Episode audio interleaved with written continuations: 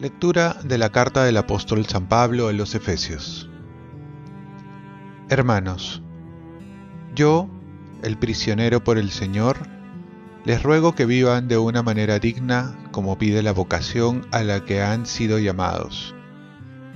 Sean siempre humildes y amables, sean comprensivos, soportense mutuamente por amor. Esfuércense en mantener la unidad del espíritu con el vínculo de la paz un solo cuerpo y un solo espíritu, como una es la esperanza a la que ustedes han sido llamados. Un solo Señor, una sola fe, un solo bautismo, un solo Dios y Padre de todos, que lo trasciende todo y lo penetra todo y está en todos. Palabra de Dios. Salmo responsorial. Este es el grupo que viene a tu presencia, Señor. Del Señor es la tierra y cuanto la llena, el orbe y todos sus habitantes. Él la fundó sobre los mares, Él la afianzó sobre los ríos. Este es el grupo que viene a tu presencia, Señor. ¿Quién puede subir al monte del Señor? ¿quién puede estar en el recinto sacro? El hombre de manos inocentes y puro corazón, que no confía en los ídolos.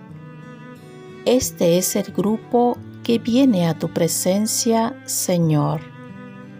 Ese recibirá la bendición del Señor. Le hará justicia el Dios de salvación. Este es el grupo que busca al Señor que viene a tu presencia, Dios de Jacob. Este es el grupo que viene a tu presencia, Señor. Lectura del Santo Evangelio según San Lucas. En aquel tiempo, Jesús dijo a la gente, Cuando ven subir una nube por el poniente, dicen enseguida, va a llover, y así sucede. Cuando sopla el viento del sur, dicen, hará calor. Y así sucede. Hipócritas, si saben interpretar el aspecto de la tierra y del cielo, ¿cómo no saben interpretar el tiempo presente? ¿Cómo no saben juzgar ustedes mismos lo que es justo? Cuando te dirijas al tribunal con tu adversario, haz lo posible por llegar a un acuerdo con él mientras van de camino no sea que te lleve ante el juez y el juez te entregue al guardia y el guardia te meta en la cárcel. Te digo que no saldrás de allí hasta que no pagues el último céntimo. Palabra del Señor. Paz y bien, saber discernir para saber decidir.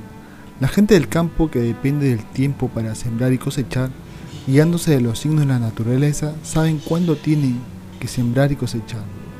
En nuestra vida también debemos saber interpretar los acontecimientos de la historia, la palabra de Dios, las necesidades de los demás y las nuestras, para saber tomar decisiones. En conclusión, lo que Jesús nos pide es saber discernir, que significa descubrir la voluntad de Dios en nuestras vidas. Y esto no es muy fácil, pero sí necesario para tomar buenas decisiones para nuestra vida. Hay una manera muy simple que consiste en ver, juzgar y actuar. Esto es, ver la realidad, juzgarla con la palabra de Dios para saber lo que nos dice sobre ello y a qué nos invita a realizar. Y por último, actuar, en donde tenemos que tomar resoluciones prácticas que estén a nuestro alcance para realizarlo.